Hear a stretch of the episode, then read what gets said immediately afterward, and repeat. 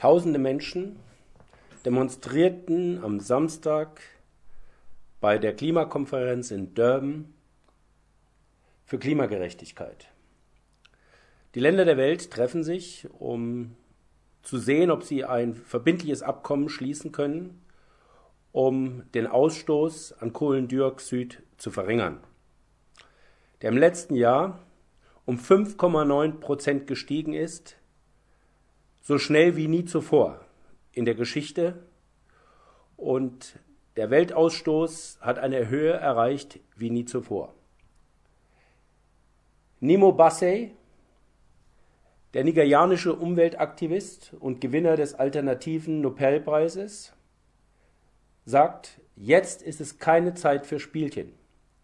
Jetzt brauchen wir die ehrliche Bereitschaft, ein bindendes Abkommen zu schließen, um den Ausstoß von Kohlendioxid zu reduzieren.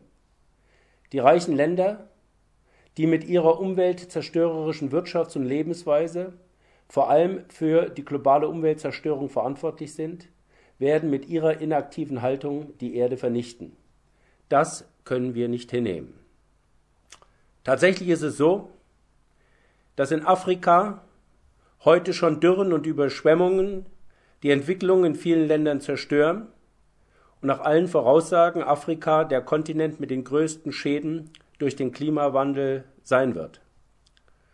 Und das, obwohl ein Afrikaner im Jahr mit seiner Lebensweise nur für eine Tonne Kohlendioxid verantwortlich ist, während ein Deutscher im Durchschnitt 11 Tonnen ausstößt und ein US-Amerikaner sogar 19 Tonnen. Die Bemerkung eines anderen Demonstranten, die USA mit ihrer Verweigerungshaltung haben nicht das Recht, diesen Erdball zu ruinieren, denn wir haben nur einen Erdball und auf dem leben die Amerikaner genauso wie alle anderen Menschen.